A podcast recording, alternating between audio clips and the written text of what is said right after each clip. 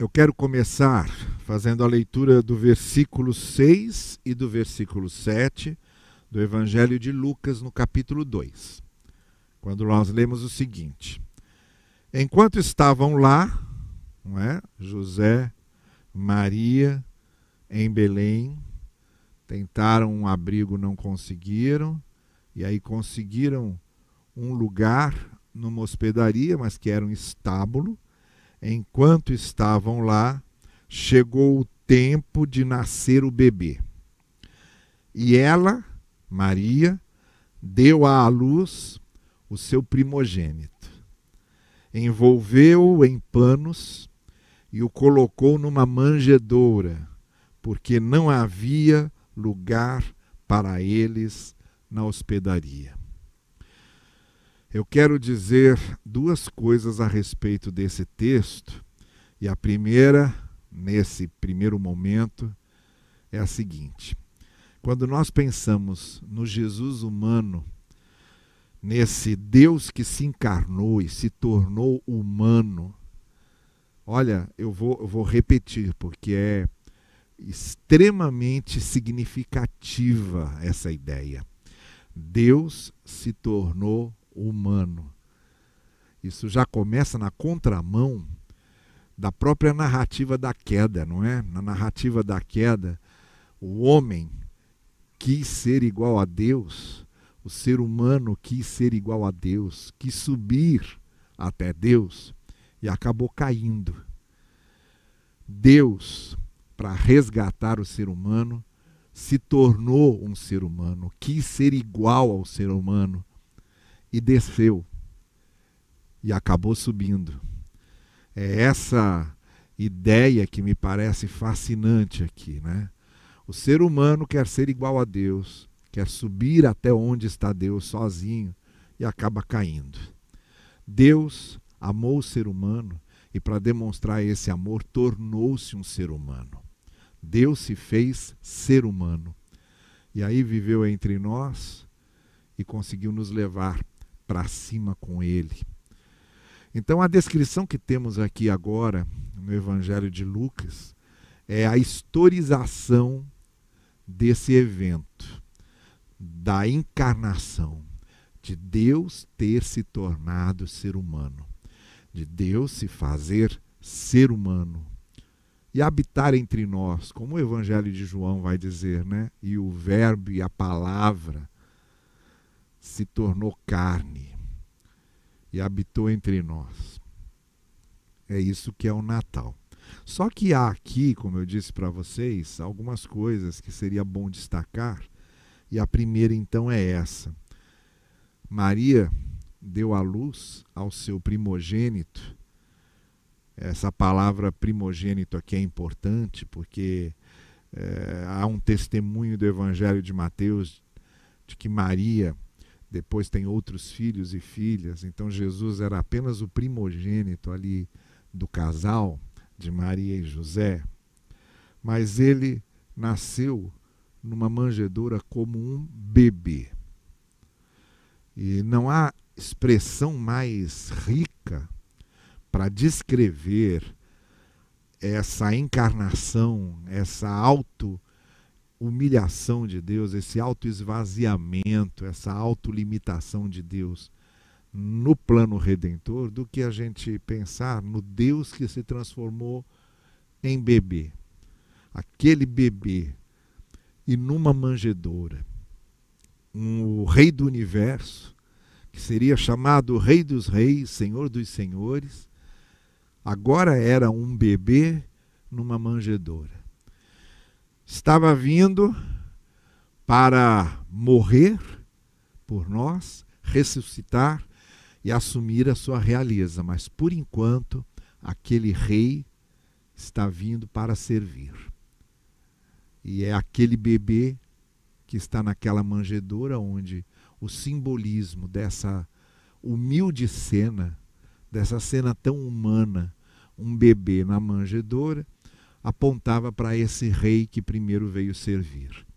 Jesus Cristo, depois, mais tarde, vai dizer aos seus discípulos: Olha, façam como o filho do homem, que não veio para ser servido, mas para servir.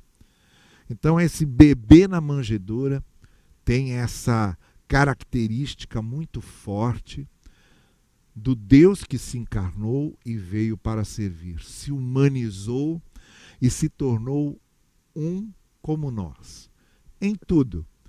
A carta aos Hebreus vai dizer que a única coisa que Jesus não fez foi pecar, mas no mais ele era o ser humano completo que nós éramos e que nós somos. Com essa é, grande é, realidade, com essa grande verdade, com essa essência mais verdadeira de que é o primeiro ato de amor de Deus foi se tornar um bebê numa manjedoura. Então, mais do que aquela bonita árvore de Natal que nós é, montamos nas nossas salas, ou mais do que aquela boa mesa posta, né, cheia de, de, de comida e guloseimas, normalmente é, tradicional do Natal, né, com aquelas comidas tradicionais, mais do que a troca de presentes, mais do que o próprio congraçamento juntos, mais do que as ruas enfeitadas, as lojas iluminadas, as vitrines é, com seus ornamentos mais diversos, mais do que os corais se exibindo pelas ruas, cantando, cenas que hoje, com a pandemia, já não podemos ver mas, ver, mas são marcas muito distintas do Natal, por isso que eu estou falando delas. Mais do que qualquer coisa dessas, a cena principal do Natal é o bebê na manjedoura. Se você presta atenção num presépio, né? o presépio todo se desenvolve a partir do bebê na manjedoura. É, Laura, nossa filha, que mora no Canadá, estava nos falando de uma pessoa que ela conhece lá, que há cinco anos, cada ano, monta o seu presépio, só que acrescenta a cada ano uma coisa nova. Não é? Começou lá com um presépio pequenininho e agora, cinco anos depois, está ocupando quase que a sala toda. É, e ele vai crescendo. Mas tudo ao redor daquele bebê na manjedoura que está ali no centro. É, e aí vai acrescentando uma árvore, um animal a mais, um visitante, é, um elemento da natureza, vai, vai acrescentando no presépio aquilo que, que vai embelezando a cena. Mas no centro, ali, de forma destacada, está o bebê na manjedoura. Essa é que é a mensagem central do Natal. E o bebê na manjedoura simboliza o quê? Simboliza o Deus encarnado que veio servir o ser humano. Então, se torna cada vez mais ser humano quanto mais ama, quanto mais serve, quanto mais abençoa o outro. Essa é a primeira coisa que eu tenho para dizer hoje. O bebê na manjedoura simboliza a essência mais essencial do ser humano, que é amar e fazer bem ao outro. Está lá o bebê na manjedoura, que é símbolo disso. Nós vamos ouvir o coro Arthur Lakshevitz na sua segunda apresentação, e enquanto você estiver ouvindo a letra e a música do que vai ser cantado, Pense nisso. O que é o Natal para você?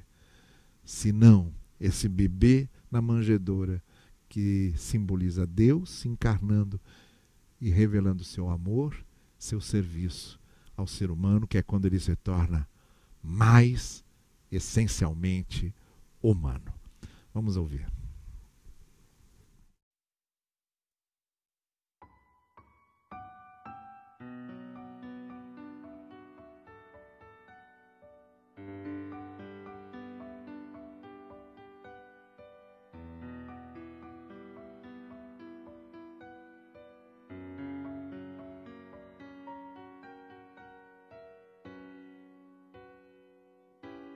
Maria, tu sabias que o teu bebê irá andar sobre as águas. Maria, tu sabias que o teu bebê irá salvar nossos filhos. Sabias que o teu bebê chegou para nos transformar? A criança qual deixa luz será a tua luz, tua luz. Maria, tu sabias que o teu bebê dará visão aos cegos. Maria, tu sabias que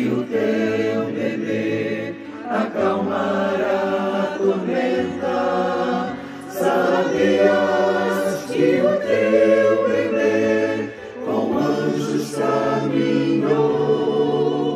Quando beijas o teu filhinho, tu beijas o próprio Deus.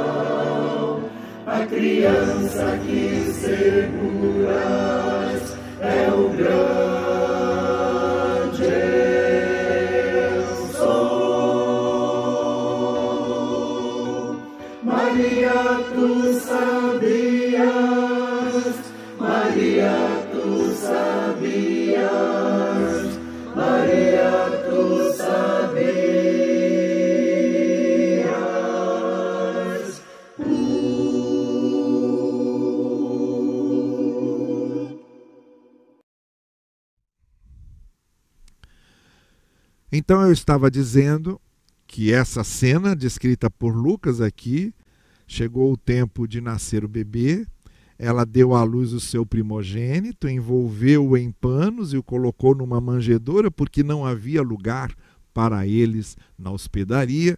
Há uma segunda coisa aqui que eu gostaria de refletir com você, que é o fato de ter chegado o tempo de nascer o bebê.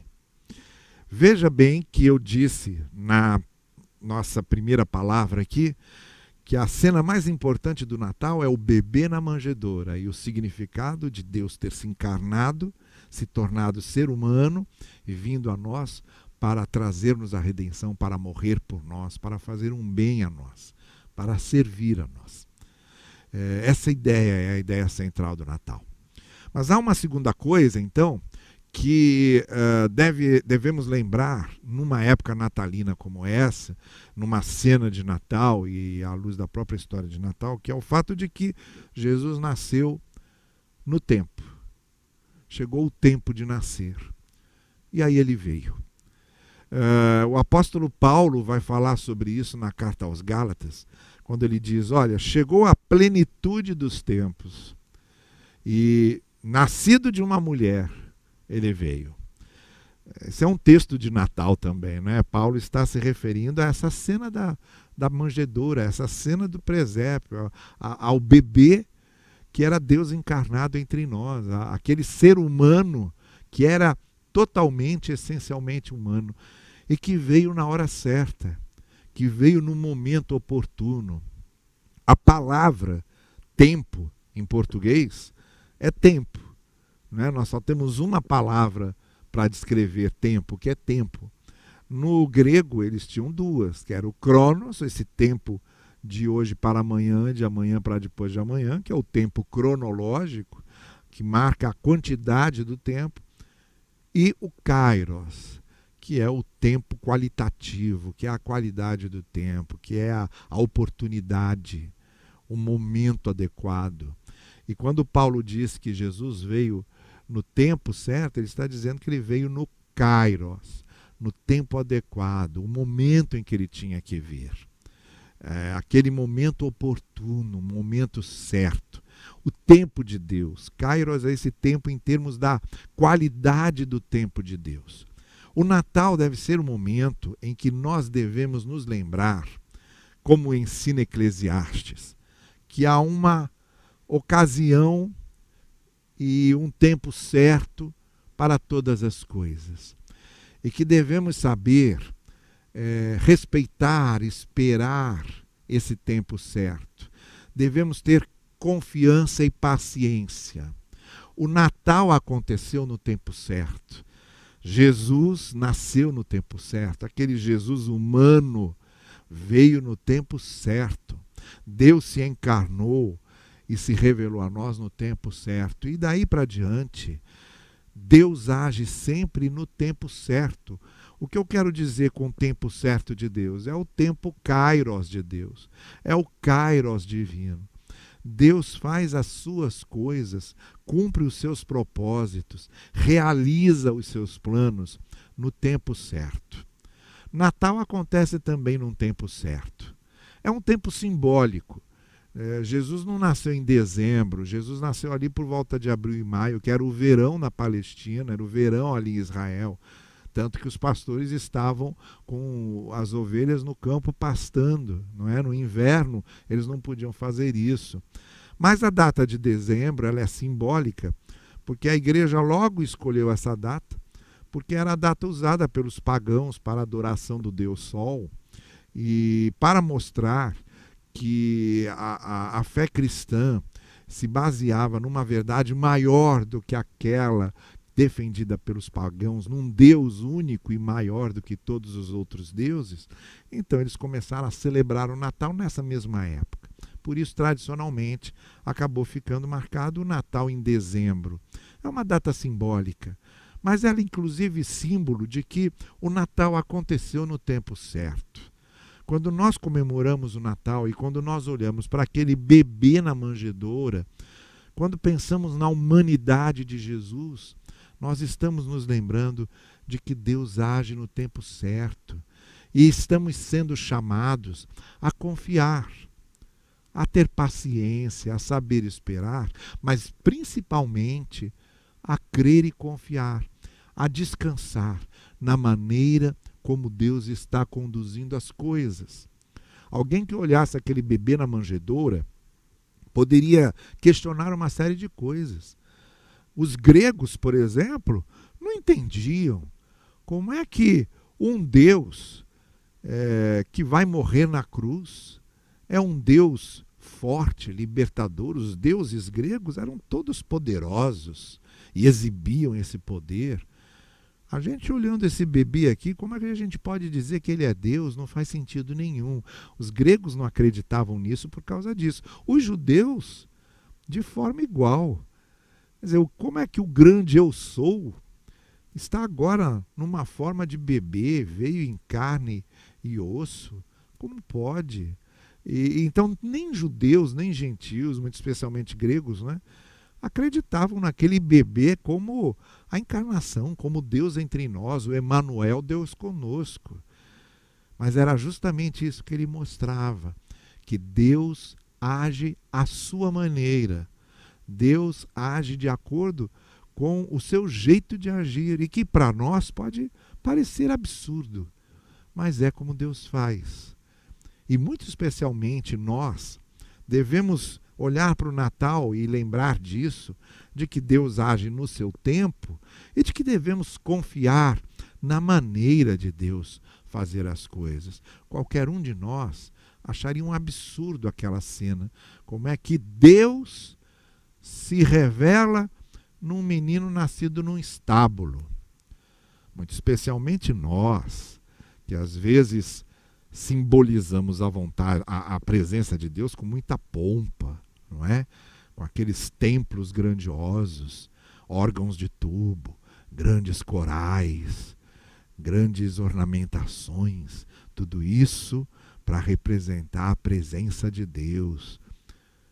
E esquecemos que Deus se fez presente às vezes de uma maneira muito simples, como aquele bebê na manjedoura. Então, nem sempre quando Deus age, ele vai de acordo com a nossa expectativa de grandiosidade.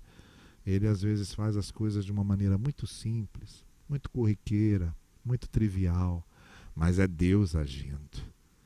Então o Natal é tempo de nós relembrarmos que Deus age no tempo certo, no seu kairos, e devemos confiar sempre na sua maneira como o apóstolo Paulo vai dizer, a sua vontade sempre boa, perfeita, agradável, o seu jeito de agir, que é o jeito de Deus.